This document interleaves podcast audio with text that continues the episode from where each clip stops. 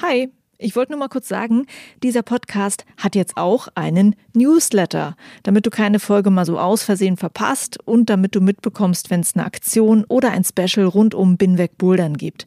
Den Newsletter, den findest du auf meiner Steady-Seite. Das ist steadyhq.com slash binwegbouldern und natürlich auch auf binwegbouldern.de. Das war's. Viel Spaß mit dieser Folge. Physiotherapie ist eine Leidenschaft von mir. Ich habe dann aber relativ schnell gemerkt, dass mein Idealismus im Gesundheitswesen äh, völlig falsch einfach ist, so ja. Mhm. Ich bin einfach Physiotherapeutin geworden, weil ich einfach Menschen unterstützen wollte. Da sieht es dann halt so aus, dass du aufgrund der Vergütung der Krankenkassen halt am 20-Minuten-Takt arbeitest. Mhm. Ne? Das macht bei einem 8-Stunden-Tag 24 Patienten am Tag, dass wir überhaupt manchmal Ziele erreicht haben von Patienten, grenzt für mich an Wunder, weil was schaffst du in 20 Minuten?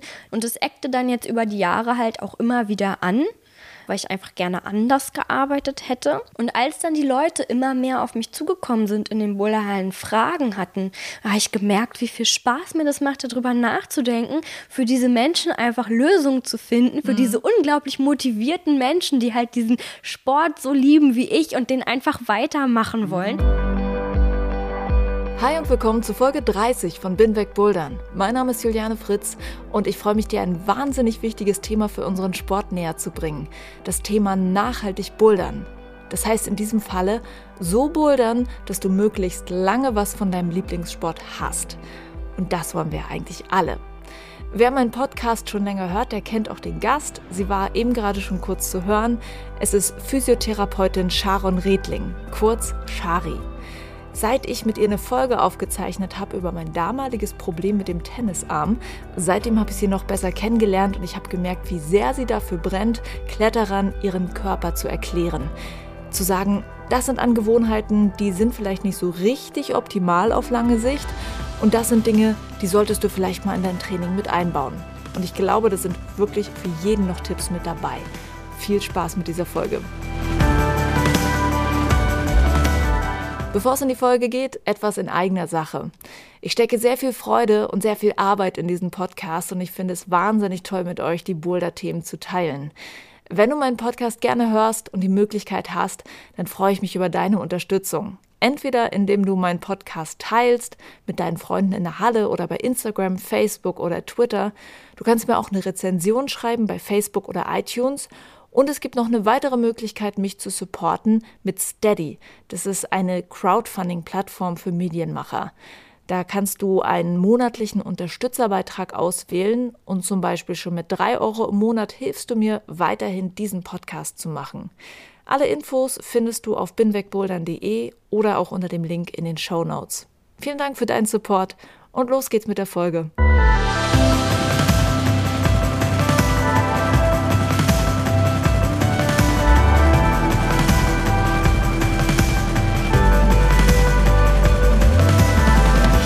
Ich freue mich sehr, dass ich nochmal eine Podcast-Folge aufzeichnen kann mit Shari, die sehr viele Hörer von Binweg Bouldern inzwischen schon kennen.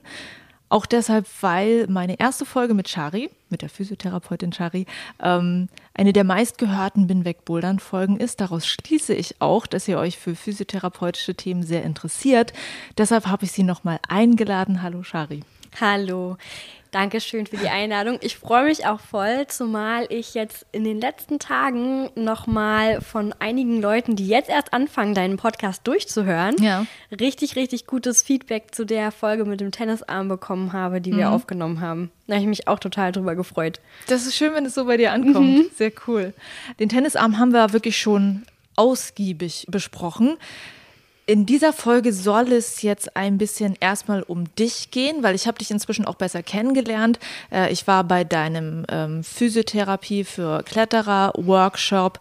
Da habe ich auch wirklich spannende Sachen über dich erfahren und ich weiß auch inzwischen so ein bisschen, was deine Mission als Kletterphysiotherapeutin mhm. ist. Auch das soll so im Zentrum dieser Folge stehen. Das Stichwort ist nachhaltig klettern oder nachhaltig bouldern.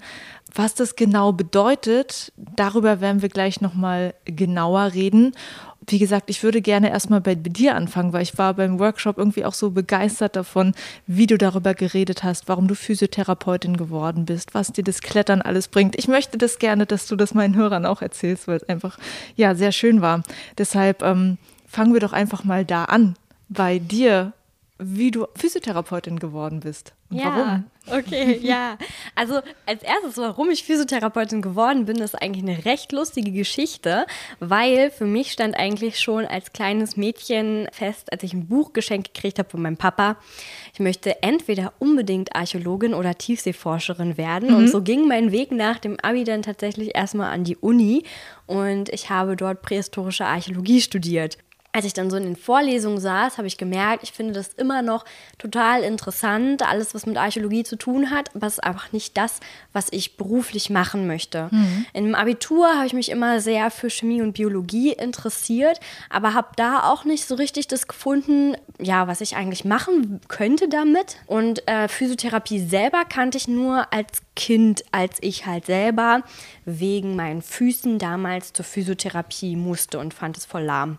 Und als ich dann sozusagen mich dann doch irgendwie entschieden habe, mein Studium nicht mehr weiterzumachen, bin ich zurück nach Hause gegangen und habe in der Zeit zum Überbrücken ein Praktikum in einer Physiotherapie gemacht mhm. und da einfach nochmal Physiotherapie und diese ganzen vielfältigen Anwendungsgebiete von einer völlig anderen Seite kennengelernt.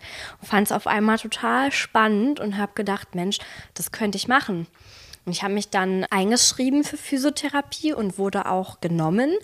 Und das war wirklich für mich ich weiß nicht, ob du das kennst, aber das war für mich wirklich wie nach Hause kommen, wenn du das denkst, was könnte ich eigentlich in meinem Leben tun und auf einmal fängst du was an und merkst, es ist so voll dein Ding. Mhm. Du hast einfach Talent dafür, du kannst es gut, es macht dir Spaß und du denkst so, wann kann ich endlich das nächste darüber erfahren? Mhm. Und so war es bei mir mit der Physiotherapie.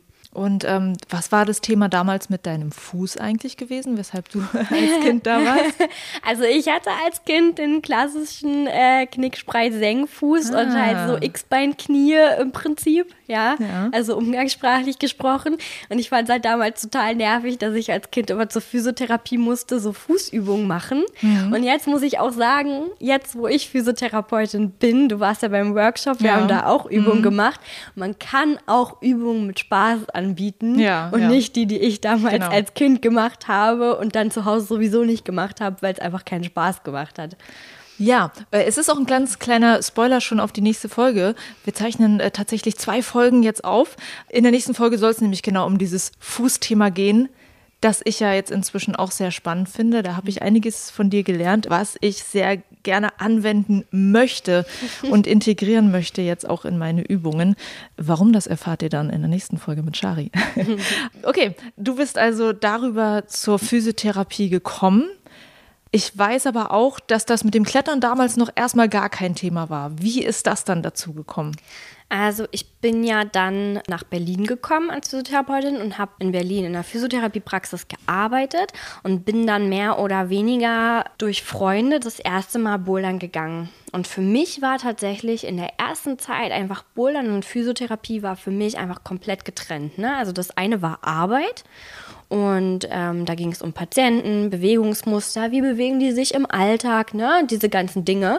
Und für mich war es auch so, dass ich dann in die Boulderhalle gegangen bin und gerade so am Anfang, falls du dich erinnerst, wie man so seine ersten Routen halt macht und mhm. noch überhaupt gar nicht weiß, was man da eigentlich tut, habe ich halt auch mein gesamtes Wissen über den menschlichen Körper quasi völlig beiseite gelassen, sobald ich in die Boulderhalle gegangen bin. Das hat mich gar nicht interessiert, mhm. ja, sondern habe halt da einfach, ja, so vor mich hingebouldert. Als ich dann schon ein bisschen länger in der Boulderhalle war, technisch auch ein bisschen erfahrener geworden bin, und einfach mehr Kontakte in der Boulderhalle hatte, die ersten Leute dann so rausgefunden haben, dass ich Physiotherapeutin bin, kamen halt immer viele Fragen, so Shari, ich habe dies, ich habe das, äh, was kann ich denn da machen? Oder was ist das Problem? Und da habe ich mich erstmal angefangen, richtig in die Materie reinzulesen, zu gucken, wie sieht denn die aktuelle Studienlage aus im Bereich Klettern, Bouldern, gibt es da schon irgendwas? Ähm, habe mir angeschaut, ob es irgendwelche Fachbücher zum Beispiel auch zum Thema gibt und habe halt gemerkt, dass die Grundlage noch sehr dünn ist, der Bedarf aber langsam sehr groß, dass wir halt auch im Bereich Klettern und Bouldern einfach Fachleute brauchen, die sich halt damit auskennen. Was ich auch sehr schön finde, das wollte ich eigentlich am Anfang schon sagen, du hast zum Beispiel auch so eine Facebook-Gruppe aufgemacht, wo Kletterer Physiotherapeuten finden können, die sich halt mit ihrem Thema auskennen, weil es äh, wirklich teilweise ja ein Problem ist, dass es da keine Experten gibt, die genau wissen, was braucht denn eigentlich ein Mensch, der klettert, von mir als Physiotherapeut. Auch das ist eine sehr schöne Sache. Die Gruppe heißt nochmal wie? Äh, Kletterer sucht Physiotherapeut. Die habe ich zuerst mit jemand anders gestartet. Jetzt betreue ich sie im Moment alleine. Mhm was schon auch ein bisschen aufwendig ist. Wir haben dort in den Dateien eine Liste nach Postleitzahlen geordnet in äh, Deutschland, der Schweiz und Österreich, wo man einen Physiotherapeuten quasi finden kann, bei dem man auf Kassenrezept abrechnen kann, der selber auch klettert. Das ist so ein bisschen die Voraussetzung, um mhm. als Therapeut in die Gruppe zu kommen. Mhm. Da kann man halt einen, einen Therapeuten finden, der selber auch klettert. Wobei ich halt natürlich auch sagen muss, dass ich sehr, sehr schnell gemerkt habe, dass es nochmal ein Unterschied ist, als Therapeut selber zu klettern. Das ist schon mal super, wenn du weißt, was sind die Mechanismen, ähm, die auf den Körper deinen Patienten einwirken, wenn er halt klettert und was braucht er. Und trotzdem ist es nochmal was ganz anderes, wenn du dich ganz intensiv damit beschäftigst und sagst, ich spezialisiere mich jetzt auf den Bereich Klettern, dann wird alles nochmal so viel tiefer und so viel fokussierter auf das Klettern, dass es tatsächlich nochmal einen riesen Unterschied macht. Also für mich hat es einen riesen Unterschied gemacht. Ich habe jetzt äh, in den äh, anderthalb Jahren, in dem ich mich intensiv damit auseinandersetze, nochmal so viel mehr über den menschlichen Körper gelernt und wie alles zusammenhängt, wo ich gar nicht so tief eingetaucht wäre, wenn ich nicht gesagt hätte, ich spezialisiere mich aufs Klettern. Mhm. Merkst du dann jetzt auch immer mehr, dass der Bedarf da ist? Also zum Beispiel jetzt hier in Berlin? Also ich glaube, dass es jetzt immer mehr wird. Nicht nur jetzt in Berlin. Ich habe halt über Instagram ganz viele Leute auch, die mir halt einfach schreiben das Thema ist halt einfach auch sehr komplex, ne? Das darf man auch nicht vergessen. Also letztens hatte ich zum Beispiel eine Anfrage, die hieß, Shari, ich habe immer Probleme mit dem Ellbogen. Was kann man denn da machen? Mhm. Ne? Und das ist halt einfach für so einen spezifischen Bereich ist auch viel zu allgemein gefasst, einfach zu sagen, ich habe halt Probleme mit dem Ellbogen. Mhm. Ne? Das kann halt überall herkommen, das kann aus der Schulter herkommen, das kann aus der Halswirbelsäule herkommen. Ne? Da müsste man erstmal gucken, was ist das Problem am Ellbogen, wann tritt es auf, wie fühlt es sich an. Also man sieht, es ist einfach schon sehr komplex. Mhm. Ich glaube, der Bedarf wird jetzt größer, weil wir halt tatsächlich von einem Nischensportart langsam wechseln in eine Sportart, die halt für eine breitere Gruppe der Bevölkerung interessant wird, einfach auch wegen wegen des Fitnessaspekts, weil Bouldern und Klettern, weißt du selber, ist auf einmal ein Sport, der unglaublich viel Spaß macht, mhm. wo man sich nicht hinzwingen muss, sondern man geht gerne. Man ja, denkt sich, ja. wann ist die Haut auf den Fingern endlich wieder so, dass ich endlich wieder Bouldern gehen kann, ja. so, ja. Das macht natürlich einen großen Reiz aus. Und deswegen wird auch der Bedarf größer. Mhm. Umso mehr Leute wir in den Hallen haben, umso mehr Leute, die wir in den Hallen haben, die sich noch nicht so gut mit dem äh, Sport auskennen, umso mehr wird das Verletzungsrisiko, wird das Überlastungsrisiko. Das sind halt Faktoren, die dann zusätzlich halt mit dazu steigen. Ja. Wie wichtig die Arbeit von Physiotherapeuten ist, die klettern, die sich mit dem Sport auskennen, das habe ich ja nun wirklich auch bei dir gemerkt. Mit dem Tennisarm, das haben meine Hörer ja, glaube ich, auch inzwischen mitbekommen, weil ich davon ja viel geredet habe habe, dazu viel berichtet habe. Ich habe von dir ähm, gutes Wissen bekommen, um zu verstehen, was es wirklich damit auf sich hat. Ich habe Übungen bekommen, die mir wirklich geholfen haben. Ich habe eigentlich gar keine Probleme mehr. Es gibt ab und zu noch mal so Tage, wo ich dann vielleicht irgendeine Bewegung, irgendeine Überlastung hatte, wo es noch mal wehtut, aber eigentlich größere Probleme habe ich nicht. Also ich habe wirklich einfach ja so eine große Wertschätzung einfach für deine Arbeit, aber halt auch generell für die Arbeit von Physiotherapeuten inzwischen, weiß gleichzeitig aber auch, dass man als Physiotherapeut zum Beispiel einfach mal wahnsinnig wenig Geld verdient. So, dass die berufliche Situation nicht toll ist, so wie bei vielen Therapeutenberufen. Ich komme halt aus einer Familie, wo eigentlich fast alle irgendwie im Gesundheitssystem arbeiten und weiß, das ist halt überall das Problem. Was du jetzt machst, ist ähm, deshalb nochmal einen ganz anderen Weg zu gehen, dich nämlich wirklich selbstständig zu machen mit diesem Spezialthema, da wirklich deinen eigenen Weg zu gehen. Du machst Workshops für Kletterer, ja, bist dabei, gerade nacheinander da wirklich Sachen für dich auf die Beine zu stellen. Erstmal ein geiler Schritt, dass du das machst. Was geht da im Moment bei dir ab? Wie entwickelt sich das gerade alles? Also ich glaube, dazu möchte ich kurz noch mal so ein bisschen ausholen ähm, zu der Therapeutensituation, was du halt gesagt hast. Für mich war das halt auch der Punkt. Ich war an dieser Schule es hat mir einfach alles so viel Spaß gemacht. Das war so im Fluss, dass ich halt am Abschluss quasi diese Ausbildung als Jahrgangsbester abgeschlossen habe mhm. und auch den besten Abschluss hatte, den es seit zehn Jahren an dieser Schule gegeben hat. Und ich war so unglaublich stolz. Ich war so unglaublich stolz, Physiotherapeutin zu sein. Und das ist für mich wirklich, Physiotherapie ist eine Leidenschaft von mir. Wirklich. Ich habe dann aber relativ schnell gemerkt, dass mein Idealismus im Gesundheitswesen äh, völlig falsch einfach ist, so, ja. Mhm. Ich bin einfach Physiotherapeutin geworden, weil ich einfach Menschen unterstützen wollte, wieder sich wohl in ihrem Körper zu fühlen, schmerzfrei zu sein und bestimmte Bewegungsaufgaben besser zu bewältigen. Ne? Ich habe sehr viel in der Physiotherapie mit unterschiedlichen Menschen gearbeitet. So ist es ja immer, wenn wir einen bestimmten Beruf haben, wissen wir, wie vielfältig der ist. Andere von außen wissen das nicht so. Ne? So habe ich zum Beispiel als Physiotherapeutin in der Neurologie gearbeitet mit Schlaganfallpatienten, Parkinson-Patienten. Ich habe auf der Neonatologie gearbeitet, also auf der Frühchenstation und habe halt, mein kleinstes Frühchen war aus der 26. Schwangerschaftswoche und hat einen Luftballon bekommen, als es die 1000 Gramm Marke geknackt hat. Und wir als Physiotherapeuten arbeiten mit diesen diesen Frühchen zusammen, damit die einfach die neuralen Synapsen im Gehirn gut ausbilden können durch verschiedene Lernaufgaben, die sie eigentlich im Bauch absolvieren würden und dann auf einmal draußen absolvieren müssen. Das heißt, wir haben ein unglaubliches Gebiet, in dem wir arbeiten. Physiotherapeuten da draußen, generell auch Pflegeberufe leisten unglaublich viel und das sieht man aber so schlecht. Also wenn ich sage, ich bin Physiotherapeutin, dann kommt meistens so der Satz, oh wie toll, dann kannst du mich ja auch mal massieren. Mhm. Aber was quasi nötig war, um Physiotherapeutin zu werden, das kann man halt so schlecht sehen und dass wir einfach überall vertreten sind, um einfach Menschen zu unterstützen, mit ihren körperlichen Einschränkungen halt den Alltag gut zu bewältigen oder halt wieder gesund zu werden, das sieht man halt nicht.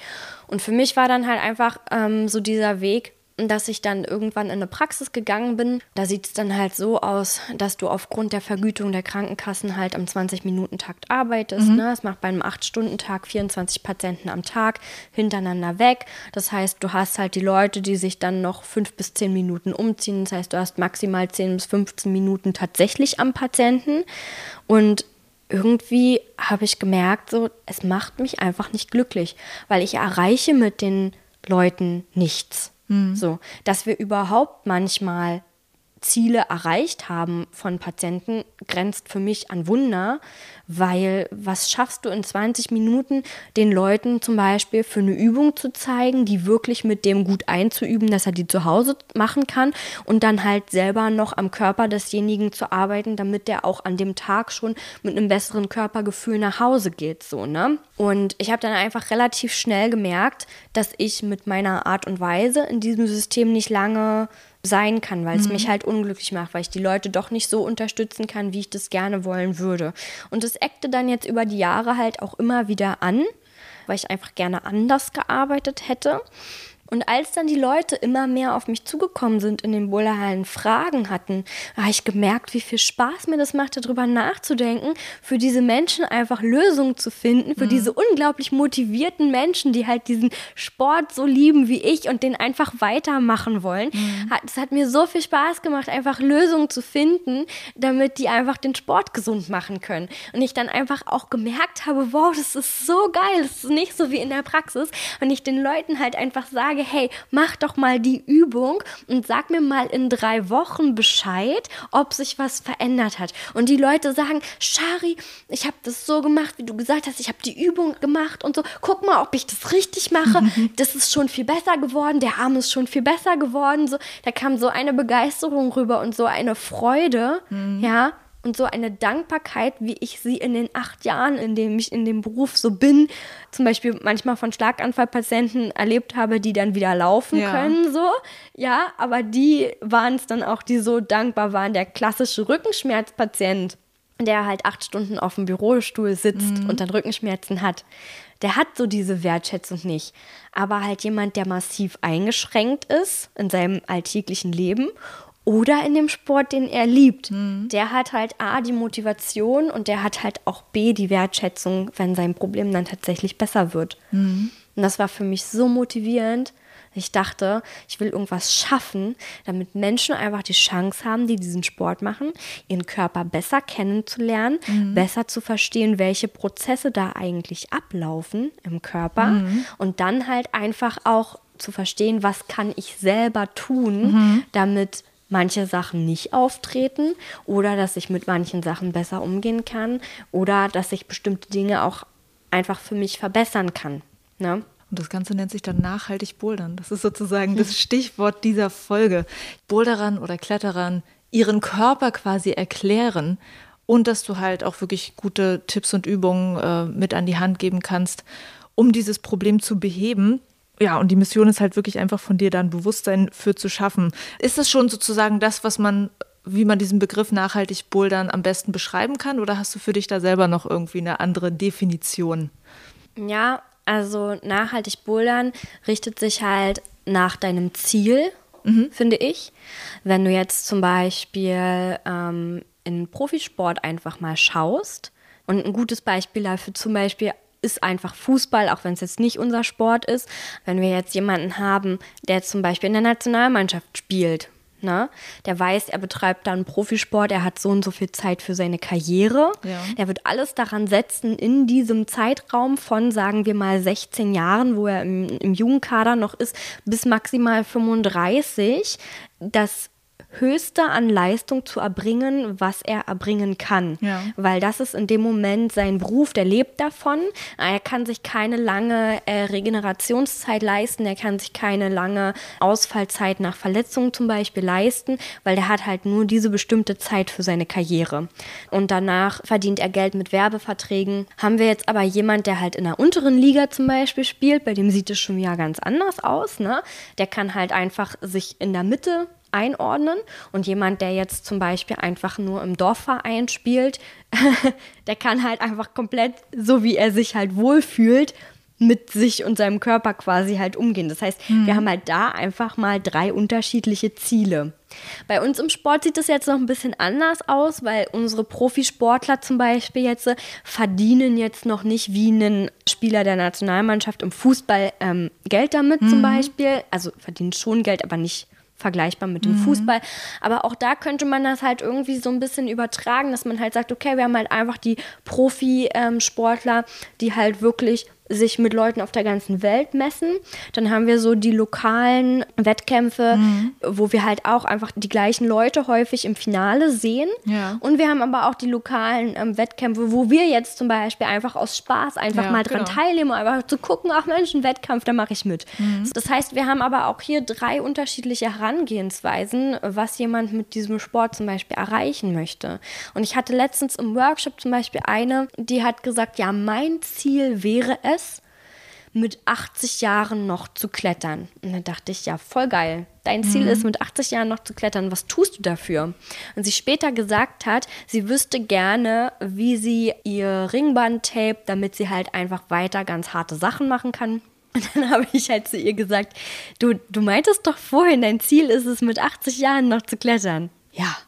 Und dann meinte ich, und wenn du immer alle Symptome die dein Körper dir so zeigt, sozusagen wegtapest, mhm. ja, egal ob es jetzt am Knie ist oder an der Schulter oder oder oder, anstatt halt einfach mal zu gucken, woran liegt es denn, mhm. dass das immer wieder auftritt.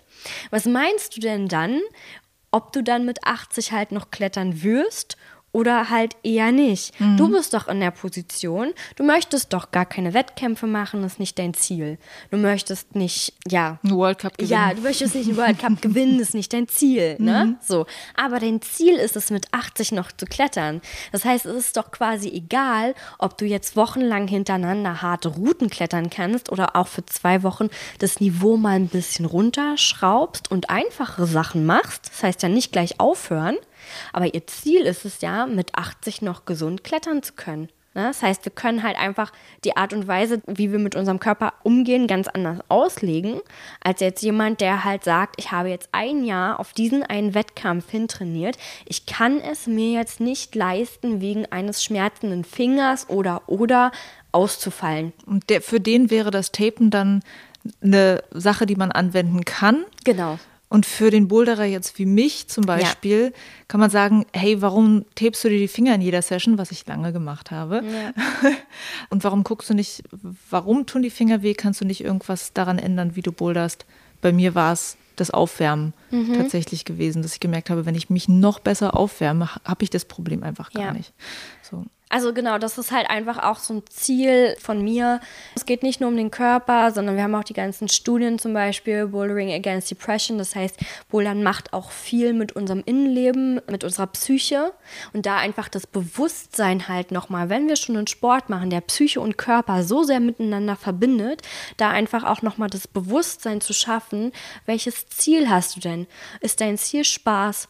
Ist dein Ziel, einen Wettkampf zu gewinnen? Mhm. Ist dein Ziel, einen Wettkampf mit Spaß zu gewinnen mhm. oder halt mit verbissener Ernsthaftigkeit. Das heißt, wenn du dir deines Ziels bewusst bist, entscheidet das darüber, wie gestaltest du dein Training, wie gestaltest du dein Aufwärmen, wie gestaltest du deine Regeneration. Mehr Bewusstsein macht halt einfach in dem Moment einen besseren Umgang mit sich selbst. Mhm. Das Ding ist, dass ich halt ganz oft einfach Leute zum Beispiel sehe in den Hallen, die halt wirklich so nach gefühlt die ganze Hand zutapen anstatt einfach mal zu sagen, okay, ich gebe halt meinem Körper die Zeit, weil welches Ziel haben die denn damit, wenn die die Hand einmal komplett zukleben? Mhm. Für diesen Tag halt was fürchterlich Schweres zu machen. Aber hey, das läuft dir doch nicht weg. Das geht doch auch in zwei Wochen, mhm. wenn du einfach dem Körper mal die Zeit gibst zu regenerieren ja. und dadurch stärker zu werden. Und dann ohne Tape die harte Route ja. zu schaffen. Ja, genau. genau. Ähm, das ist schon ein sehr schönes Fallbeispiel. Ähm, ich würde gerne nachher noch über mehr solche Beispiele reden, wo du sagst, das ist vielleicht jetzt nicht äh, nachhaltiger Umgang mit deinem Körper als Boulderer. Erstmal noch die Frage, die du dir vielleicht selber auch schon mal gestellt hast. Wenn du jetzt Leuten beibringst, wie sie nachhaltig mit ihrem Körper umgehen und äh, ja, vielleicht erst gar keine Verletzung haben, dann hast du auch weniger Kletterpatienten, die mit einer Verletzung auf dich zukommen. Denkt man darüber nach? Ja, auf jeden Fall. da muss ich gar nicht drüber nachdenken, sondern auf jeden Fall. Irgendein Kunde zum Beispiel hat auch mal zu mir gesagt, naja, es ist auch ganz gut, die Leute immer noch ein bisschen krank zu halten, ansonsten geht es dir ja aus. Da habe ich zu ihm gesagt, nee, absolut gar nicht. Ich arbeite lieber präventiv mit den Leuten, dass die halt, also ne, einmal durch, durch die Workshops oder halt einfach auch durch die Funktionsanalyse beim Klettern einfach zu gucken, wo macht derjenige kompensatorische Bewegungen zum Beispiel damit bestimmte Probleme einfach überhaupt nicht auftreten, mhm. weil wenn du dir die Zahlen anschaust, wie das Klettern in den letzten Jahren gestiegen ist mhm. an Leuten, die diesen Sport ausüben, dann mache ich mir eigentlich keine Sorgen, dass zu wenig Kunden da sind. Ja. So, ja. Sondern mir ist es halt wirklich wichtiger, dass alle einfach gesund bei diesem Sport sind und mein Ziel wäre es auch oder ist es, dass wenn jemand mit einer spezifischen Beschwerde kommt, wie zum Beispiel du mit dem Ellbogen, dass du nie wieder, nie wieder mit deinem Ellbogen zu mir kommst, mhm. sondern dass ich einfach es geschafft habe, dir so viel darüber beizubringen, dass du selber es anwenden kannst oder vielleicht noch mal eine Gedankenstütze von mir brauchst, mhm. aber halt sonst nicht auf mich angewiesen bist. Also ich will keine Abhängigkeit der Leute irgendwie schaffen, sondern ich will halt einfach lieber es schaffen, dass die Leute so viel über ihren Körper wissen, dass man auch nicht gegen den eigenen Körper kämpft, sondern halt einfach lernt, die Sprache des Körpers besser zu deuten, damit besser umzugehen und dann halt einfach seine Beschwerden, seine Probleme halt selber lösen kann. Hm. Das ist sehr gut. Wie ist das Verhältnis der Leute, die zu dir kommen? Kommen die Leute tatsächlich eher schon mit Verletzungen und wenn es eigentlich schon zu spät ist? Oder gibt es auch Leute, die schon wissen, Ashari, die kennt sich gut mit Prävention aus, fragen wir sie doch mal, was wir machen können, um Verletzungen zu verhindern? Also wie ist da das Gleichgewicht?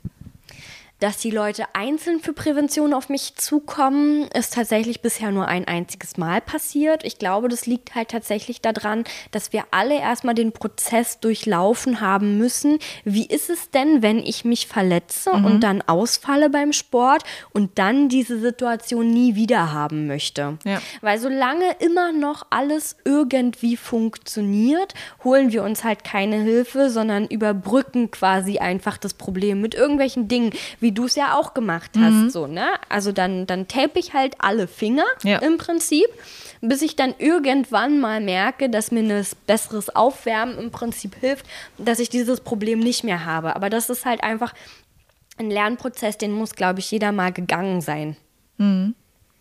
Und welche Kletterverletzungen sind besonders häufig bei dir auf dem Tisch? Also ich glaube, dass es tatsächlich so ist, dass einfach durch die Folge, die wir gemacht haben, äh, verstärkt einfach Leute mit dem Tennisarm ja. dann halt tatsächlich kommen. Ja. Das habe ich tatsächlich ganz oft. Die Leute kommen und sagen, ich habe die Folge gehört und da dachte ich, ich muss einfach zu dir. so, ja. Und ich glaube, das ist halt auch wirklich ähm, so das Ding, da rückt zum Beispiel der Tennisarm in das Bewusstsein mhm. und Mensch, die könnte Ahnung davon haben, mhm. da gehe ich mal hin. Ja. Bei anderen Beschwerden, glaube ich, denken manche jetzt noch nicht so weit, dass man damit auch mal kommen könnte und ja. mal gucken könnte, woran ja. es denn liegt. Also Tennisarm ist schon relativ häufig. Ja. Aber ich finde, so Schulterverletzungen sind doch eigentlich auch eine ganz häufige Sache. Kommen auch viele damit zu dir? Tatsächlich noch nicht so viele und ich glaube, dass es auch wirklich daran liegt, bei Schulterbeschwerden haben wir meistens eine schleichende Entwicklung über Monate und Jahre. Und glaube ich, da ist halt auch so der Punkt. Die wenigsten quasi machen zum Beispiel einen Stütz, rutschen ab und haben sich dann die Schulter stark verletzt, sondern bei den meisten sind es halt so kleine Traumen immer mal wieder, die halt irgendwann dazu führen, dass die Schulter halt schmerzhaft wird oder bewegungseingeschränkt über einen längeren Zeitraum. Und ich glaube, weil das so sich so einschleicht, mhm. empfindet man manche Sachen so als normal oder nimmt die so als gegeben hin mhm. bei der Schulter. So, ja, das ist halt meine Schulter, die ja. tut halt immer mal wieder weh. Mhm. Und die verbinden das nicht und denken genau. dann nicht, dass mhm. eine Kletterphysiotherapeutin ja, da irgendwie genau. etwas helfen könnte. Ja. Alles klar. Worauf ich auch nochmal eingehen wollte, auch etwas, worüber wir schon mal geredet haben, ist noch ein anderer Grund, weshalb Leute vielleicht manchmal mit ihrem Körper so umgehen, wie sie mit ihm umgehen. Thema eins: ich möchte jetzt einfach sofort so schwer klettern können, möchte vielleicht nicht abwarten, möchte nicht, dass äh, mein Körper äh, sich, sich langsam anpasst an die Belastung. Das zweite Thema, was ich auch immer wieder spannend finde, ist, dass du sagst, wir sehen ganz viel so in Social Media, so diese starken Kletterer, die irgendwelche schweren Sachen machen und sind dadurch so angespornt, dass wir das ja auch machen möchten. Kannst du das vielleicht nochmal beschreiben, was du da siehst und was du erlebst, was du vielleicht auch problematisch findest, so an diesem, was wir in Social Media beobachten? Ja, also ich glaube, ein unfairer Vorteil, den ich zum Beispiel hatte, als ich mit dem Bouldern angefangen habe, war tatsächlich, dass ich körperlich arbeite und auf meine Hände zum Beispiel angewiesen bin mhm. bei der Arbeit. So. Das heißt, ich konnte mich halt nie beim Training so sehr zerstören, dass ich am nächsten Tag mit diesen Händen und mhm. mit diesen Armen nicht mehr arbeiten konnte. Ich hatte, als ich mit dem Bouldern angefangen habe, zum Beispiel auch noch sehr viele neurologische Patienten gehabt. Und bei den neurologischen Patienten ist es wichtig, dass du voll da bist wenn du mit denen Gangtraining zum Beispiel machst und du fängst sie auf, wenn sie fallen. Mhm. Das heißt, ich musste ab einem bestimmten Punkt immer sagen, so, ich höre jetzt auf, ansonsten kann ich nicht gewährleisten, dass ich meinen Patienten am nächsten Tag noch adäquat sichern kann. Ja. Das heißt, bei mir war dieser Prozess sehr viel langsamer. Dazu bin ich auch noch sehr klein. Das heißt, ich konnte einige Sachen sowieso nicht so machen. Na, meine Entwicklung im Bouldern war halt einfach ganz langsam, auf mhm. natürliche Art und mhm. Weise. Hast du jetzt andere körperliche Voraussetzungen? Bist du vielleicht von Natur aus schon ein bisschen stärker oder ein bisschen größer und kannst dadurch schon sehr schnell am Anfang einfach schwierigere Probleme lösen, neigt man natürlich dann auch dazu, dem Körper diese Zeit nicht zu geben, weil warum auch? Du kannst es ja machen. Wir brauchen aber im Bouldern schon zwei Jahre insgesamt für diese Anpassungsprozesse, die da so ablaufen darüber muss halt aufgeklärt werden. Gerade jetzt im Sport, wo der Sport immer populärer wird, sieht man doch nur, wenn man in die Halle kommt, dass jemand, der ungefähr die gleiche Größe, ungefähr mhm. das gleiche Muskelprofil hat wie du, ja. gerade an der schwarzen Route dran ist. Und denkst ja dann, dann nicht drüber nach, sondern denkst dir, okay, das mache ich auch. So, ja, ja? ja, Und dann siehst du halt einfach die Leute, die ähm, keine einfachen Routen machen, weil es sich zu einfach für sie anfühlt und dann aber quasi ohne Technik in die schwereren Routen reingehen und versuchen, das irgendwie über Kraft und krakelig zu lösen und sich dabei halt wehtun, mhm. weil da halt einfach auch die Aufklärung fehlt. Vielleicht die Aufklärung in den Hallen ähm, fehlt, die freundliche Aufklärung von Mitboulderern mhm. vielleicht fehlt so. Man will ja auch andere Leute jetzt nicht irgendwie bevormunden oder so. Mhm. Aber es gibt schon so Situationen, wo ich halt finde, da könnte man freundlich auch drüber reden. Wir waren jetzt zum Beispiel in Leipzig und ich habe halt auch jemand gesehen, der mit so einem engen Ring am Finger geklettert ja, ist, zum ja, Beispiel. Ja. Ne? Und du hast halt deutlich gesehen, er hatte halt Leihschuhe, so, ne? Mhm. Das sind ja manchmal so Anzeichen halt so. Da spreche ich die Leute dann schon auch drauf an, dass mhm. halt auch dass es zu einer Schwellung der Finger kommen kann halt, mhm. ne? Dass es einfach auch sein kann, dass man am Griff hängen bleibt ich glaube, es ist einfach wichtig, dass wir mehr auf uns alle achten und dass wir halt mehr Aufklärung betreiben.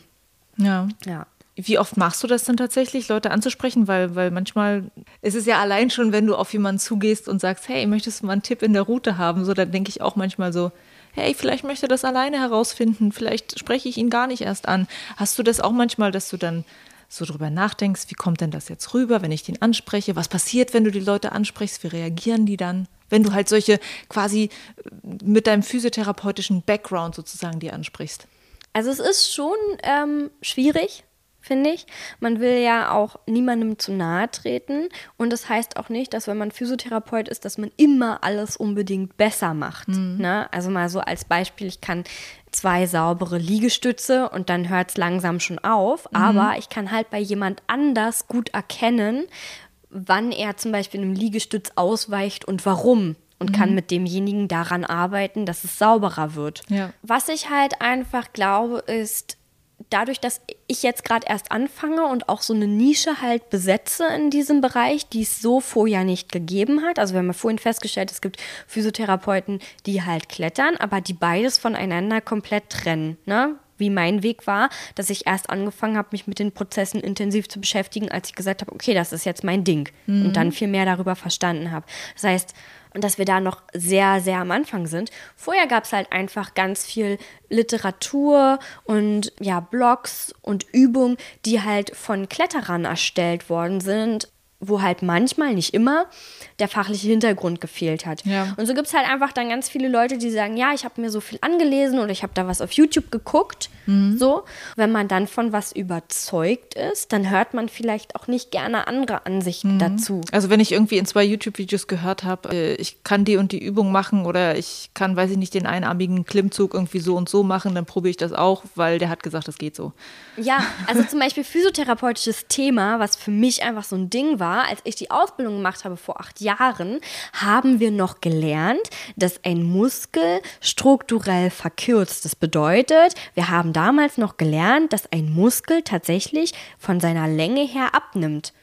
Die aktuelle Forschung und Lehrmeinung sagt aber, ein Muskel hat immer die gleiche Länge wenn du ausgewachsen bist, aber der Spannungszustand verändert sich, sodass quasi man nicht mehr sagen kann, ja, die Muskeln sind verkürzt, sondern die Muskeln haben eine erhöhte Spannung und deswegen hast du nicht die Beweglichkeit, die du eigentlich hättest.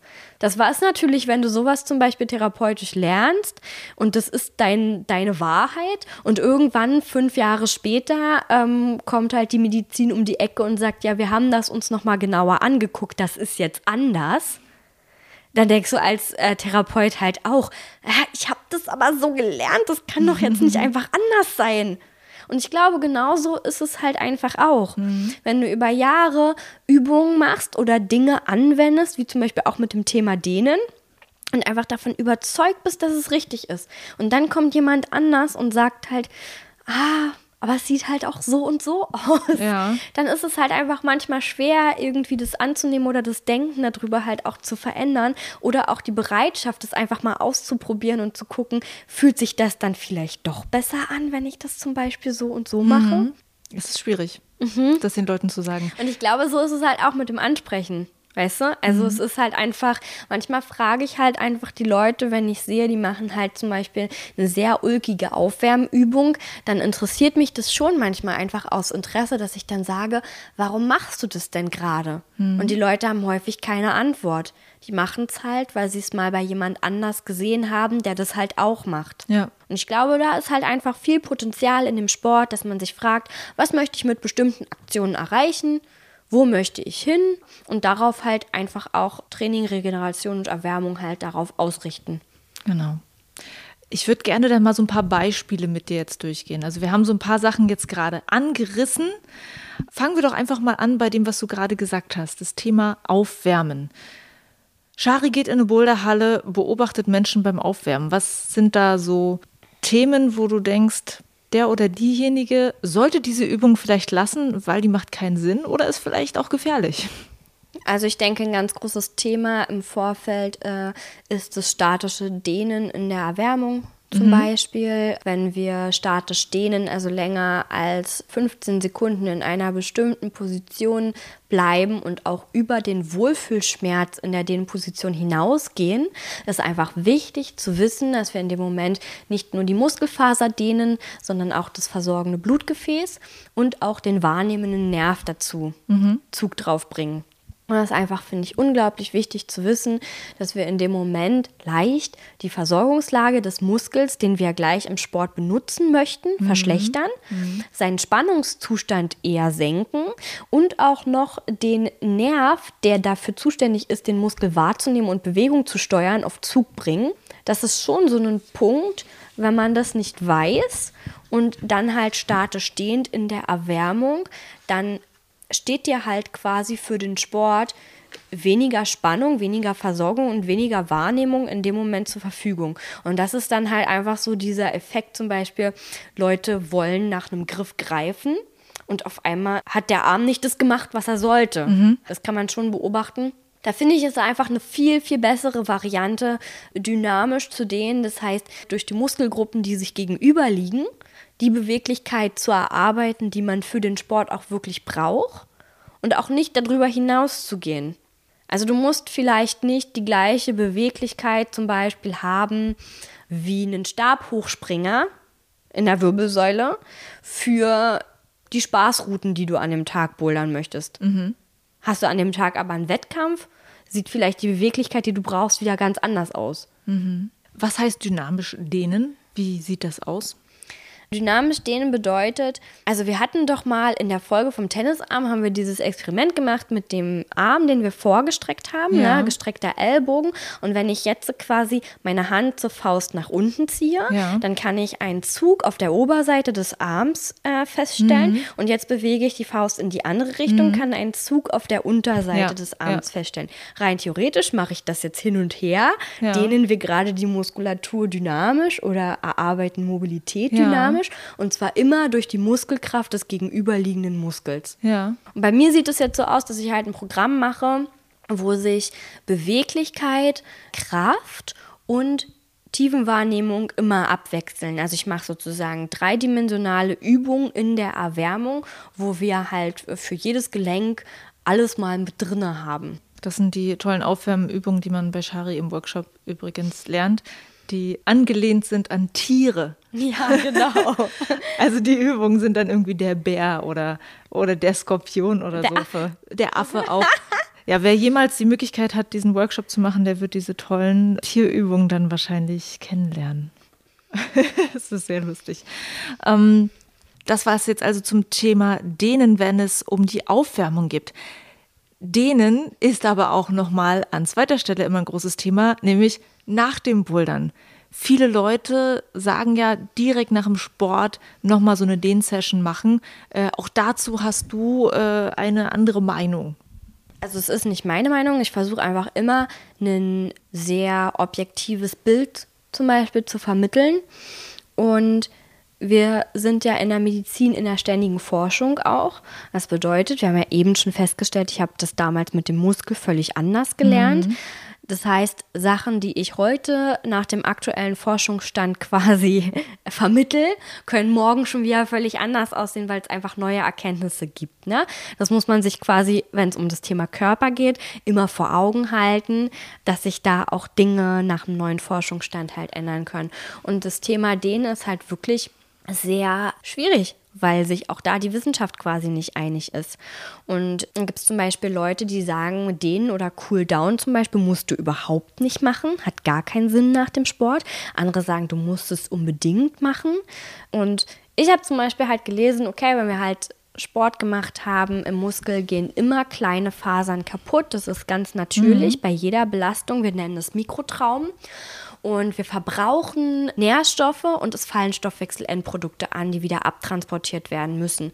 Das heißt, wenn wir einen Sport äh, gemacht haben, hat der Muskel erstmal seine Ressourcen verbraucht und fordert neue an. Und um diese anzufordern, steigert der Körper halt die Durchblutung, damit einfach der Muskel alles kriegt, was er halt braucht, um dann auch diese kleinen Verletzungen zum Beispiel zu verheilen.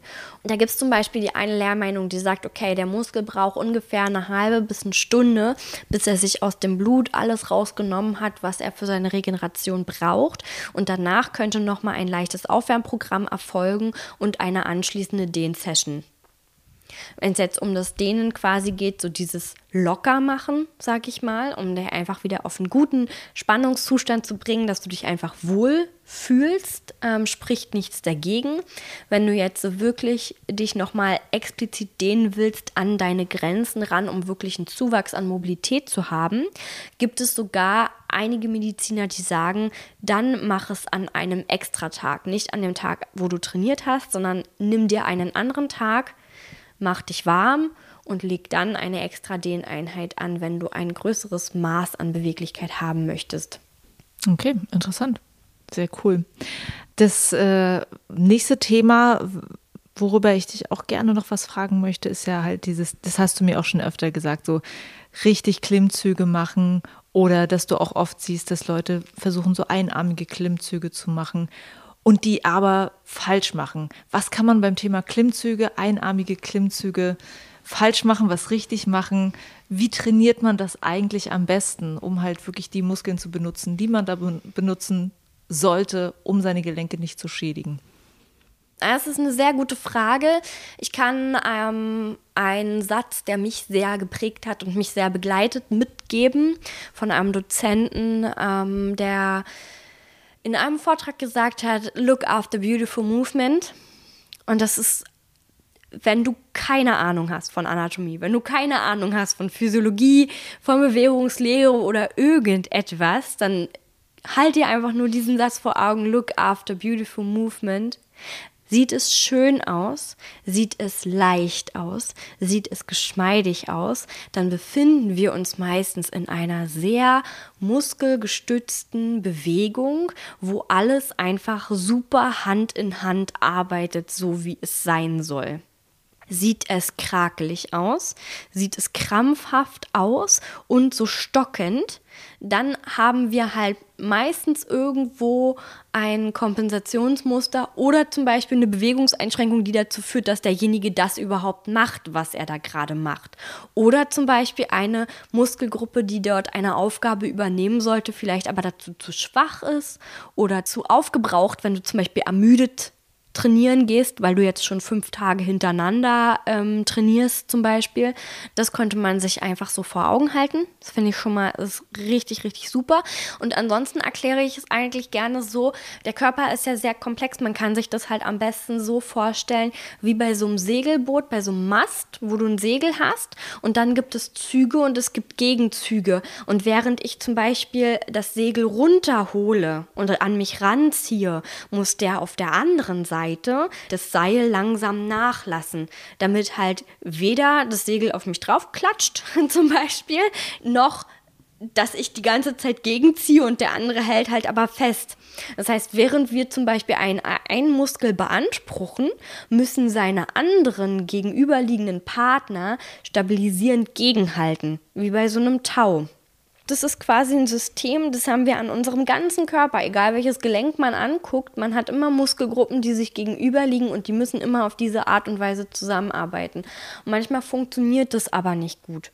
Wenn wir einen Zug zum Beispiel immer wieder machen und wir sind irgendwann übermüdet mit dieser Muskulatur, dann ist es ganz natürlich, weil unser Körper einfach ökonomisch arbeiten möchte und vor allem auch arbeitet, dass er, ja, wenn du etwas immer wieder tust, das Gefühl hat, okay, das ist jetzt irgendwie notwendig. Aus irgendeinem Grund machen wir das ja gerade immer wieder. Mhm. Das heißt, diese Stelle, die muss jetzt hier irgendwie überwunden werden. Okay, dann machen wir das. Dann stellt er dir halt zum Beispiel auch Muskeln zur Verfügung, die eigentlich für die Bewegung gar nicht verantwortlich sind, einfach um dir zu helfen, dass du halt jetzt äh, quasi ja, den Top erreichst. Genau, den Top erreichst, so nach dem Motto. Ne? Das heißt, in unserem natürlichen Umfeld wären das ja Situationen, wo du zum Beispiel darauf angewiesen bist. Ne? Wären wir jetzt draußen in der Natur. Ja. Das heißt, der wenn Körper, ich jetzt in Gefahr bin wenn oder du in Gefahr bist, ja. genau, dann gibt der Körper dir halt alles, was er hat mhm. und sagt, okay, dann nutzen wir halt jetzt mal diesen Muskel, der macht das eigentlich gerade nicht, aber der ist halt gerade nicht müde. Mhm. So. Und dann ziehen wir halt zum Beispiel, wenn es jetzt um die Schulter geht, uns zum Beispiel hoch über Muskulatur, die teilweise halt in den Nacken geht. Das sieht man, du, du machst es gerade vor, das sieht man, wenn, wenn so die Schulter so sehr Richtung Ohr Richtung hochkommt. Ohr geht, genau. Wenn du, wenn du mhm. einen Zug machst, wenn man das sieht, dann weiß man, äh, ist vielleicht nicht besonders gesund, auf diese Art und Weise sich am Griff hochzuziehen. Also es ist halt eine Möglichkeit zum mhm. Beispiel, um jetzt einfach einen Griff zu überwinden, der vielleicht für dich schwer ist. Aber wenn wir dann diesen Zug immer wieder machen, führt es dazu, dass der Körper dieses Muster A lernt und du dann häufig dieses Muster auch einfach so anwendest, obwohl die andere Muskulatur zum Beispiel nicht ermüdet ist. Und es kann halt auch einfach dazu führen, dass du es irgendwann im Nacken merkst. Und dann hast du irgendwo Schmerzen, hast genau. du irgendwo Verletzungen mhm. und musst zu Schari gehen. Genau. Also ist, wenn wir halt einfach diese Muster immer wieder machen, führt es halt irgendwann dazu, dass einige Muskelgruppen dann einfach überlastet sind weil die anderen dann zum Beispiel ihre Aufgabe nicht mehr erkennen, weil wir dieses Muster eingeübt haben. Mhm. Und das Ding ist, du kennst es doch selber. Du siehst die Leute und die machen zum Beispiel das, die Schulter hoch zum Ohr ja, zu ziehen und ja. du denkst dir so, oh, das sieht jetzt aber irgendwie eng aus, das sieht irgendwie unbequem aus. Ja. Das ist das, was ich meine, Look after Beautiful Movement. Du siehst eigentlich schon, oh, das sieht irgendwie boah, ganz schön eng aus da oben. Was müssen diese Leute denn dann eigentlich tun? Wenn sich dieses Muster sozusagen schon eingefahren hat bei denen? Also wenn das Muster sich eingefahren hat, dann ist es A, das Bewusstsein, was wir halt dafür brauchen und dann halt das Einüben im Prinzip des Musters, wie könnte ich es besser machen. Dass man halt gut den Ellbogen zum Beispiel unten zum Brustkorb hin stabilisiert, zum Beispiel, dass man Platz lässt zwischen der Schulter und dem Ohr. Wir können diese schöneren Muster dann auch wieder einüben. Ja, das ist wahrscheinlich das, was ich auch schon gemacht habe, dass man solche Muster an einfachen Routen ja. einübt, mhm. die jetzt erstmal für dich, wenn du, weiß ich nicht, einen bestimmten Grad kletterst, du denkst so, okay, diese Route brauche ich jetzt vielleicht nicht unbedingt, aber ähm, dass man an einer einfachen Route solche Muster vielleicht am Anfang von jeder Session ein paar Mal macht und ein paar Mal versucht, den Zug korrekt auszuführen. Das wäre zum Beispiel genau, das, was das du ist meinst. total super. ja. ja. Mhm. Okay. Weil, weil da ist es halt wirklich so, dass es für dich nicht so schwer mhm. ist ne? und du da besser auf die Ausführung achten kannst, mhm. als wenn du es zum Beispiel in einer schweren Route irgendwie versuchst. Ja. Was ich da ja zum Beispiel ver versuche, was ich auch immer am Anfang von der Session mache, ist so ein paar Züge zu machen, wo ich halt ganz bewusst meine Schultern so nach hinten unten mhm. ziehe, um diese nach vorne fallenden Schultern, die ja bei Kletterern und Boulderern oft auftauchen, um dem sozusagen entgegenzuwirken. Und immer am Anfang der Session mache ich so ein paar Züge, wo ich ganz bewusst halt versuche, darauf zu achten. Genau, also ich denke, was halt wirklich im Moment bei uns im Sport ein Problem ist, ist halt A, die fehlende Aufklärung, ne? Und dann aber auch B, unser menschliches Ego sozusagen, mhm. ne? Dass man an den leichten Routen erstmal so ein paar Sachen macht. Genau, dass man ist noch relativ am Anfang und selbst mit zwei oder drei Jahren Boulder-Erfahrung ist man noch relativ am Anfang. Mhm. So. Und man sieht halt trotzdem die Leute, die zum Beispiel am Campusboard trainieren und man denkt sich dann halt nach einem Jahr Bouldern, jetzt gehe ich halt auch ans Campusboard und dann krakelt man da halt irgendwas zurecht. Und da ist es, glaube ich, halt einfach wichtig, einfach sich A, die Zeit zu nehmen und dann halt irgendwie auch so im Umgang mit sich selbst und anderen zu sagen, zum Beispiel, ja, meine Güte, dann mache ich halt meine Liegestütze, 20 Stück zum Beispiel an der Wand oder an der Fensterbank, mhm. die aber sauber und in einer schönen und langsamen Ausführung, weil immer wenn wir zum Beispiel Bewegung schnell ausüben, dann kompensieren wir. Ja. Immer wenn du halt zum Beispiel an einer Stelle, du machst, sage ich mal, ähm, einen Klimmzug und irgendwann kommt in der Mitte des Klimmzugs dieses schnelle Hochwuchten, ja. dann kompensieren wir an dieser Stelle, weil wir es nicht langsam und sauber ausführen können, weil die Kraft dafür nicht reicht. Mhm. Also dann denke ich mir zum Beispiel, dann mache ich doch lieber mit so einem starken Superband zum Beispiel eine ganze Weile Klimmzüge und so, die so ein aber, Widerstandsband, was genau, mir hilft, so ein den Widerstands, Genau, Widerstandsband oder zum Beispiel negative Klimmzüge, dass ich halt in der Position oben starte, ja. im angezogenen Bereich und mich dann halt langsam nach unten runterlasse. Und das mache ich dann halt einfach so lange, bis der erste positive Klimmzug nach oben sauber und schön und langsam klappt. Mhm. Anstatt fünf Klimmzüge zu machen und mich da immer irgendwie nach oben zu wuchten. Ja. Das ist, glaube ich, echt nur unser Ego, welches halt einfach sagt, ja, du musst ja aber die Klimmzüge, die schweren machen. Oder ja. du, na, also ich, ich kenne das zum Beispiel noch damals, ich bin ja Pilates-Lehrerin auch. Mhm. Und ich habe damals einen Kurs gegeben, Pilates, und ich habe immer von einer Übung vier verschiedene Varianten angeboten. Die ganz, ganz einfache, dann die einfache, eine mittlere, eine schwere und eine wirklich sehr fortgeschrittene Übung. Mhm. Und ich hatte also einen sehr gemischten Kurs von 16 Leuten. Was meinst du, welche Ausführung der Übung die Leute gemacht haben? Na, so die schwere oder ganz schwere wahrscheinlich. Alle haben die ganz schwere Ausübung gemacht. Und dann bin ich rumgegangen und habe halt äh, jeden angetippt und habe gesagt, du machst Variante 1, du machst Variante 2. Mhm. Tatsächlich einfach nur, weil die Leute sich umgeguckt haben und gesehen haben, Alter, die machen alle die schwere Variante. Ich muss auch die schwere Variante mhm. machen. Und dann ist es doch total egal, was derjenige neben dir macht. Wichtig ist, dass es dir gut geht, dass du gesund bist. Wenn du 20 Mal die leichte Variante machst, wirst du irgendwann einmal die schwere Variante schaffen. Mhm. Und wenn du dann die schwere Variante immer mal einmal wiederholst, wirst du auch irgendwann das ein zweites Mal schaffen und so weiter. Mhm. Aber du machst es halt schön und sauber. Und gesund. Und gesund. Aha. Zum Thema ähm, gesund trainieren würde ich auch gerne noch von dir wissen. Sagen wir so, wir haben jetzt über den Boulderer geredet, der so zwei, drei Jahre vielleicht bouldert und das jetzt auch nicht mit einem Profi-Anspruch macht. Was ist eigentlich ein gesundes Maß an Training und Pausen, die man einlegen sollte? Mm, wir können einem einfachen Grundsatz folgen.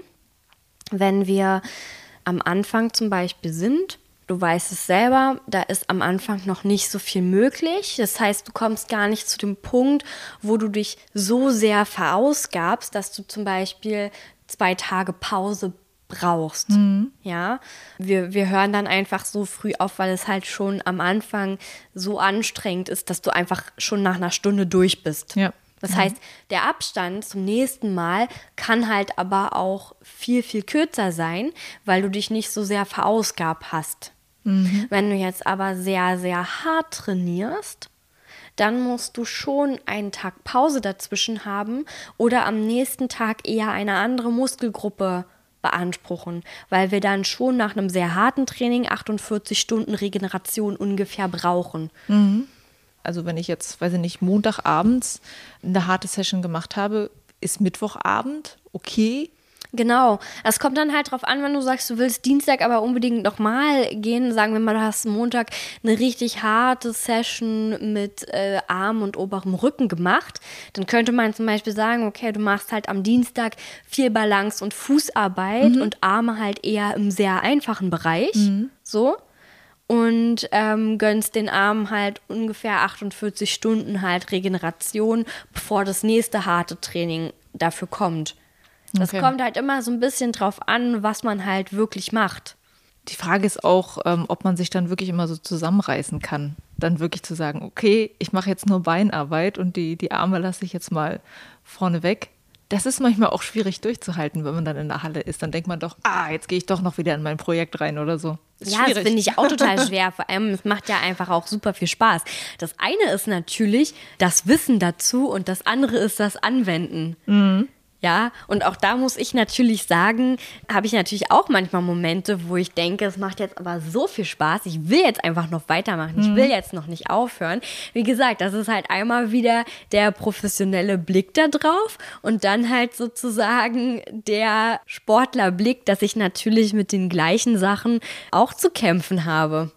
Ja. Ja, dass ich nicht immer alles so anwenden kann, zum Beispiel, ja. wie ich es gelernt habe, weil ich auch so viel Spaß daran habe, dass ich einfach gerne noch weitermachen will. Trotzdem ist es einfach gut, das Bewusstsein zu schaffen für die Leute, für mich selber, dass wir halt wirklich auch auf uns achten dürfen, uns regenerieren dürfen, dass es einfach auch Sinn macht. Mhm. Das ist quasi, wenn ich halt einfach fünf Tage lang hintereinander, das kann man zum Beispiel in Blow mal machen, fünf Tage hintereinander, aber es sollte kein Dauerzustand sein, weil es dann tatsächlich irgendwann, wenn wir die kleinen Verletzungen im Muskel zum Beispiel denen keine Chance geben, zu verheilen ordentlich, sondern diese Belastung immer wieder draufballern und das über Monate, mhm.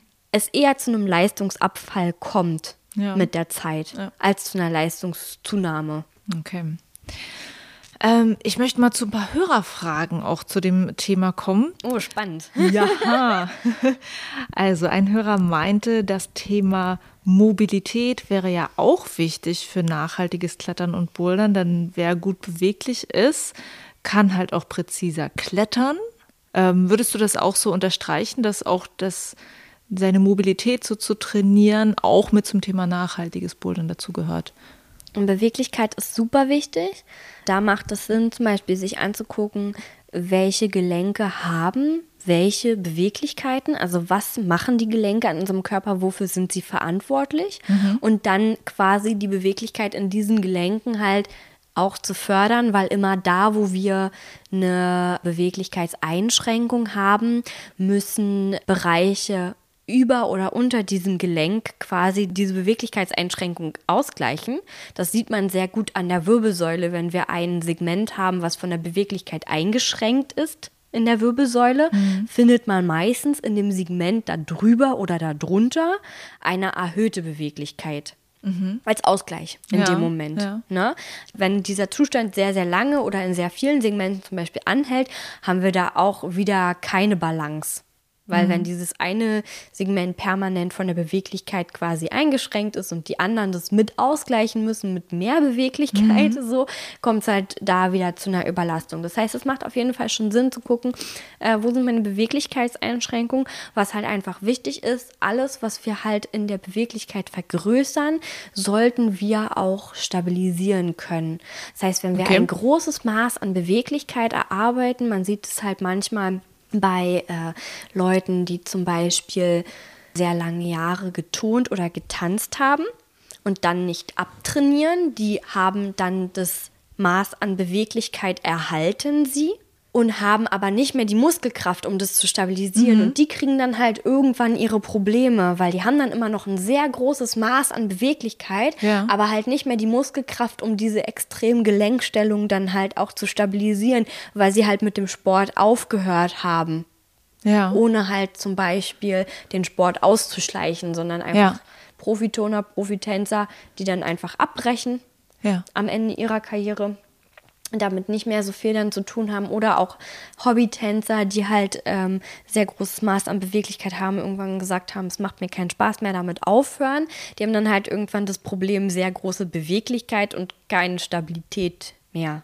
Und mhm. das ist einfach wichtig zu wissen, erarbeite ich mir ein gewisses Maß an Beweglichkeit in der, in der Hüfte, in der Schulter, dann ist es auch gut, diese Gelenkstellung, die ich dann erarbeitet habe, die dann möglich ist, auch zu stabilisieren. Mhm. Wie geht das zum Beispiel im Bereich der Hüfte? Also der, der Hörer wollte das auch dann speziell auch für die Hüfte wissen. Wie mache ich das denn richtig? Mir Beweglichkeit in der Hüfte erarbeiten, die auch sozusagen von der Muskulatur gestützt wird. Was muss ich da machen? Mm, also da muss ich echt sagen, da wäre es cool, ihr kommt alle mal beim Workshop vorbei, weil das ist jetzt tatsächlich im Podcast ein bisschen schwierig ähm, ja. zu erklären. Ist aber auch nicht kann. schlimm. Also es müssen, muss immer noch Sachen geben, die du den Menschen in der Realität beibringen kannst. Ja. okay. Ähm, die nächste Frage war, dieser Hörer hat offenbar einen eingeklemmten Muskel im Rücken. Er möchte wissen, was man am besten mit einem geklemmten Muskeln macht, ob man den ruhig stellen sollte oder ob man gezielt Übungen machen sollte, die die Muskulatur stärken. Das ist A. Und B, er möchte wissen, wie man überhaupt verhindern kann, dass ein Muskel einklemmt. Ganz viel auf einmal. Also meistens ist es ja, wenn wir es jetzt komplett richtig betrachten, klemmt ein Muskel sozusagen nicht ein, sondern ähm, es gibt so diese Hexenschuss-Symptomatik. Das erinnert mich jetzt sehr daran, mhm. was er halt sagt.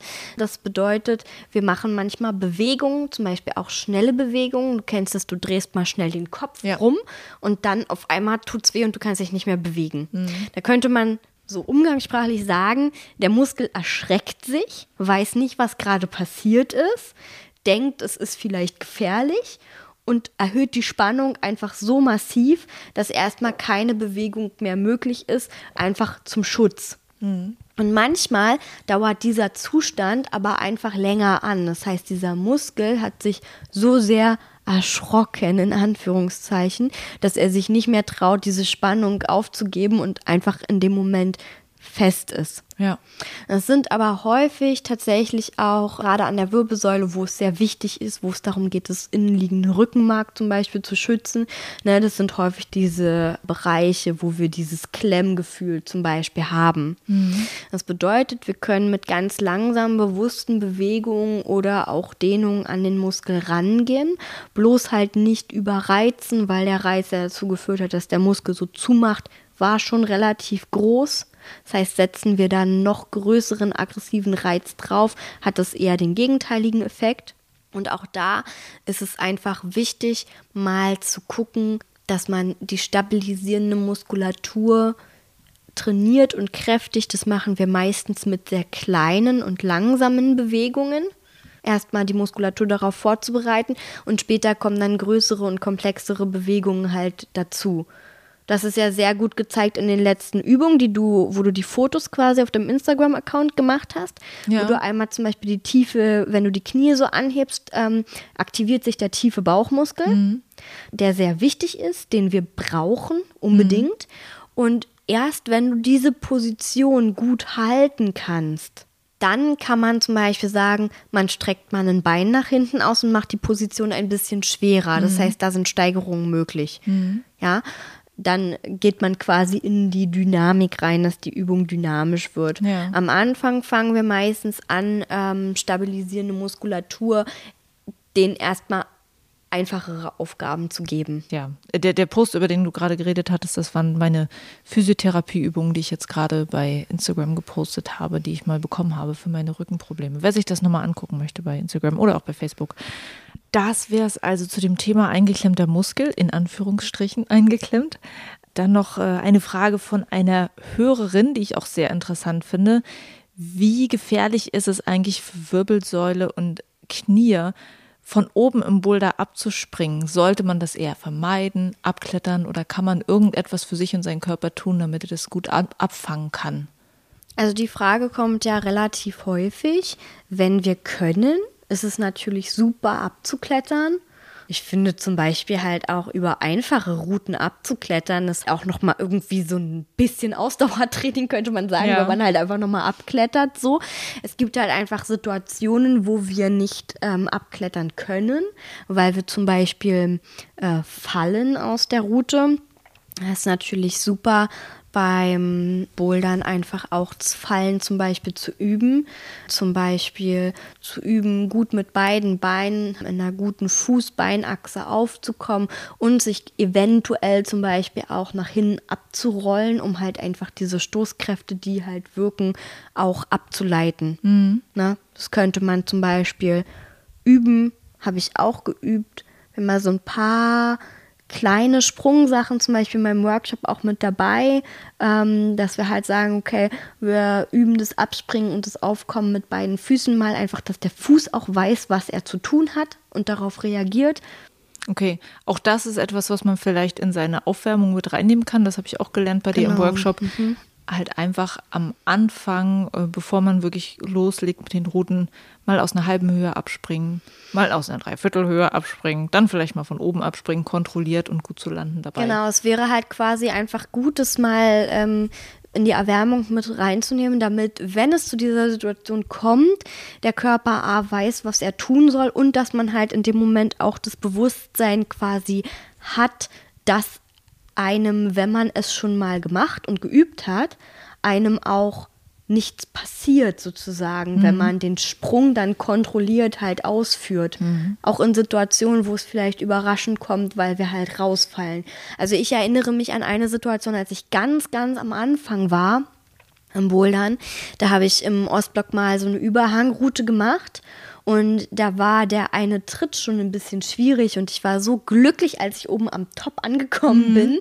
Und auf einmal ist mir halt der Fuß weggerutscht und weil ich zu dem Zeitpunkt damals noch nicht so viel Armkraft hat, bin ich halt wirklich äh, aus diesem echt hohen Überhang echt unkontrolliert einfach runtergeklatscht. Mhm. Und das tat halt wirklich weh. Ja. So, ne? Und da denke ich mir, wenn man halt. Ähm, habe ich jetzt einfach die Erfahrung auch gemacht, dem Körper öfter beibringt, wie es ist zu fallen, mhm. dann spielt er auch dieses Programm halt automatisch ab, sodass es uns halt dann nicht so weh tut. Mhm. Dazu musst du es halt aber auch wieder geübt haben. Ja. Und ähm, wie gefährlich ist das, wenn du ungeübt bist? Ähm, was kann es mit mir machen? Das war ja auch noch die Frage von ihr mit meiner Wirbelsäule, mit meinen Knien. Ja, also was wir halt meistens bei diesen äh, Fallsachen haben, ist, dass die Leute zum Beispiel umknicken im Sprunggelenk sich die Außenbänder reißen oder zerren zum Beispiel. Das ist tatsächlich so das häufigste, was ich bisher erlebt habe. Mhm. Es gibt natürlich auch die extremeren Varianten, die sich zum Beispiel einen Arm brechen dabei. Das gibt es natürlich auch, aber das häufigste ist tatsächlich, dass die Leute äh, mit dem Sprunggelenk umknicken mhm. und sich da Bänder reißen. Und dass es in der Wirbelsäule irgendwelche Schäden verursacht? Hast du sowas schon erlebt? Also der Druck, der auf die Wirbelsäule einwirkt, mhm. sorgt halt manchmal dafür, dass die Muskulatur um die Wirbelsäule herum sehr verspannt, um die Wirbelsäule zu schützen. Ja. Also erhöhte Spannung halt aufbaut. Und es kann halt natürlich immer sein, wenn wir halt ungünstig landen, dass wir halt zum Beispiel das Knie verdrehen oder so. Sowas kann natürlich halt vorkommen. Wie gesagt, das häufigste ist wirklich das mit dem Sprunggelenk. Ja, okay. Das wären dann äh, die Hörerfragen jetzt zum Schluss gewesen. Zum Schluss würde ich von dir noch gern zwei Sachen wissen. Hast du Tipps, wo man sich eigentlich am besten weiterbilden kann? Du hast schon vorhin gesagt, naja, so bei YouTube wird manchmal so ein bisschen Halbwissen transportiert. Da sind vielleicht äh, nicht alle Infos, die man sich so ziehen kann, so ganz richtig. Kannst du äh, einen YouTube-Channel empfehlen, der gut ist? Kannst du ein Buch oder irgendeinen Autoren empfehlen, wo man sich gutes Wissen über seinen Körper als Boulderer ranziehen kann? Als erstes, ganz uneigennützig, kann ich dazu natürlich sagen, ähm, könnt ihr euch wichtige Informationen bei mir und auf meinem Instagram-Account bei meinem Workshop holen. Ja. Dann finde ich tatsächlich das Buch Soweit die Hände greifen wirklich richtig gut, auch wenn es sehr fachlich halt geschrieben mhm. ist. Aber ich finde es halt einfach wirklich schön, dass wir auf dem Markt mal was finden, was halt von Medizinern auch wirklich geschrieben mhm. ist, dass man da einfach diesen Hintergrund nochmal hat. Und dazu kann ich auch noch sagen, dass ein Kollege von mir, der Bernd Bachfischer, ist auch Physiotherapeut mhm. und klettert selber auch, der hat das Buch jetzt rausgebracht, ähm, Kletterathletik. Mhm. Und das habe ich mir auch gekauft und es ist wirklich ein sehr, sehr gutes Buch, was einfach nochmal ein paar mehr Sachen zum Thema Trainingslehre und zum Beispiel Ausgleichstraining oder wie kann man bestimmte Dinge am Körper noch unterstützen. Also er hat das immer so ein bisschen so aufgebaut, dass er zum Beispiel für einen Anfänger einen mittleren und einen fortgeschrittenen einen Trainingsplan quasi erstellt hat, wo alle Bereiche von Stabilität, Mobilität und Körperwahrnehmung abgedeckt sind mit einer Übung und auch Rumpfstabilität zum Beispiel hat hinten ein riesengroßes Übungsverzeichnis angelegt, wo man auch den Sinn quasi von bestimmten Übungen ähm, nachlesen kann. Und das finde ich halt einfach super wichtig, nicht einfach nur eine Übung zu machen, weil irgendjemand sagt, das ist eine gute Übung, sondern den Sinn dahinter zu verstehen, weil wenn wir unseren Körper verstehen und wissen, warum, mhm. ist A, die Motivation viel größer, die Dinge dann auch zu machen und halt umzusetzen. Und uns werden einfach bestimmte Sachen ja auch klarer, dass der Körper zum Beispiel bestimmte Reaktionen nicht zeigt, um uns zu ärgern, mhm. sondern halt wirklich, dass es einfach ja vom Körper ein Kommunikationsmittel halt auch ist. Ja, das finde ich halt einfach super wichtig, auch den Zusammenhang nochmal zu verstehen, warum zum Beispiel ein besser stabilisierter Rumpf mich dabei unterstützt, dass ich weniger Armkraft zum Beispiel in manchen Routen aufbringen muss, weil mhm. einfach die Körpermitte mehr hält und ich ja. dann weniger über die Arme ziehen muss, um mich ja. in der Route zu halten. Das ist, finde ich, ist so eine unglaublich gute Erkenntnis für den normalen ähm, Sportler, das einfach zu wissen, dass das halt Sinn macht. Ja, cool. Das wären also äh, Lektüre-Tipps von dir. Meine letzte Frage ist dann eine, die ich jetzt schon häufig meine Gäste gefragt habe. Kannst du mir drei Dinge nennen, die dich zu einer besseren Boulderin gemacht haben? Das ist jetzt noch mal ganz unabhängig von allem, über das wir gerade geredet haben. Was hat dich besser gemacht in deinem Sport?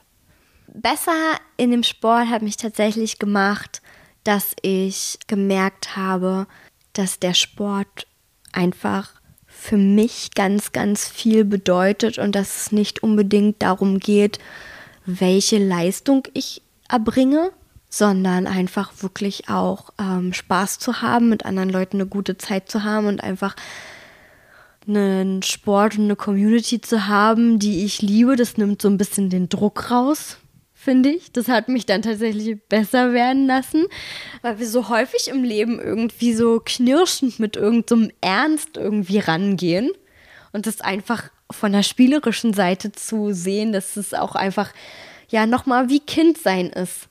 Hat einfach ganz viel Leichtigkeit reingebracht und Druck rausgenommen. Mhm. Und dadurch ist tatsächlich einiges besser geworden. Was ich dann tatsächlich sagen muss, wodurch ich auch besser geworden bin, ist, dass ich so klein bin, dass ich ganz oft andere Lösungen finden muss, als die, die zum Beispiel vom Schrauber erdacht worden sind oder die Lösung, die halt andere Leute benutzen. Das heißt, ich musste irgendwie immer meinen eigenen Weg finden und Leute, die mit mir zusammen bouldern gehen, die sagen, ich projektiere halt sehr viel. Ich bin dann halt tatsächlich so, dass ich auch wenn die anderen weiterziehen, bei meiner Route so sitzen bleibe und halt einfach immer mal wieder rangehe und gucke, was könnte ich halt doch anders machen. Und da habe ich einfach jetzt eine Bewegungsbibliothek die schon sehr groß ist. Schön. Und die einfach manchmal recht äh, spannende Bewegungsmuster auch so zutage fördert, wo ich dann selber manchmal total überrascht bin. Ja, und natürlich, auch wenn du gesagt hast, jetzt nochmal ganz unabhängig von dem, ja doch, es ist doch auch mein fachliches Hintergrundwissen, mhm. dass ich einfach manchmal weiß, okay, hey, die Muskelgruppe, die macht jetzt das und das oder ich brauche zum Beispiel in der Körpermitte mehr Spannung, um Sachen zu halten. Das mhm. hat mir doch schon weitergeholfen, einfach da in bestimmten Bereichen auch besser zu werden. Oder jetzt zum Beispiel auch das Thema Spannung in der Körpermitte das macht halt einfach, dass ich dafür ein bisschen mehr mache und dann auch sage, okay, ich gehe jetzt halt an ein paar Überhangrouten ran, auch wenn es nicht mein Lieblingsthema ist. Einfach weil ich auch, na, wie ich dir vorhin erzählt habe, mhm. da glaube ich auch nochmal ein unheimlich großes Potenzial für Spaß äh, auch für mich drin ist. Es macht mir halt im Moment nur noch keinen Spaß, weil ich es nicht so gut stabilisieren kann. Das Überhangklettern. Genau, das Überhangklettern. Aber ich glaube, wenn ich da ein bisschen was dran mache, ja. ein bisschen was dafür mache, dann eröffnet sich für mich halt nochmal eine Welt ähm, im Überhangbereich ja. voller Spaß und neuer Möglichkeiten. Das ist die Welt des sich Fühlens wie Spider-Man. Genau, ja, voll cool. ja. Shari, danke, dass du dir nochmal Zeit genommen hast für das Interview und für dein vieles, tolles, wertvolles Wissen. Dankeschön. Wer dich finden möchte, findet dich bei Instagram unter Sharon Redling Kletterphysio. Genau, da kann man dich am ehesten finden und auch bei Facebook. Genau. Und ich finde das eigentlich ganz cool. Also ihr könnt mir auch immer schreiben. Auf Instagram wird es jetzt noch viel, viel mehr ähm, Wissen und Informationen geben. Mhm. Bitte habt Verständnis dafür, dass ich als Physionerd auch in meinen Texten gerne immer etwas ausarte, weil mir das Wissen einfach darum so wichtig ist, dass ich halt wirklich es einfach auch sehr genau machen möchte, sehr ausführlich und so, dass es auch in schriftlicher Form jeder halt verstehen kann. Mhm. Das bedarf halt manchmal ein bisschen mehr ähm, Wörtern. Mir ist halt wirklich wichtig, mehr Aufklärung in dem Bereich zu betreiben, auch wenn ich jetzt keine Sportlerin bin, die zum Beispiel selber super harte Routen bouldern kann kann und mhm. alles abreißen kann, was so an den Wänden hängt, möchte ich halt trotzdem dazu beitragen, dass wir alle den Sport gesund und möglichst lange ausüben können und möchte da mein Wissen teilen. Shari, vielen Dank dafür. Das war's zum Thema nachhaltig Bouldern mit Shari. Shari ist Physiotherapeutin aus Berlin und sie hat sich auf das Thema Klettern spezialisiert. Sie gibt Workshops mit Physiowissen und persönliche Coachings für Kletterer, aber auch für Klettertrainer. Bis jetzt vor allem in Kletter- und Boulderhallen in Berlin. Wir hatten ein paar Themen im Podcast, zu denen gibt's noch mehr Infos in den Show Notes. Und diese Show Notes findest du in den meisten Podcast-Apps aufgelistet. Manche zeigen sie leider nicht an. Du findest sie aber auch ganz einfach auf binwegbouldern.de. Das war's für heute. Vielen Dank fürs Zuhören, viel Spaß beim Ausprobieren der Tipps von Shari und dann wünsche ich dir gesundes und nachhaltiges Bouldern und Klettern. Juliane mein Name und ich bin Wegbouldern.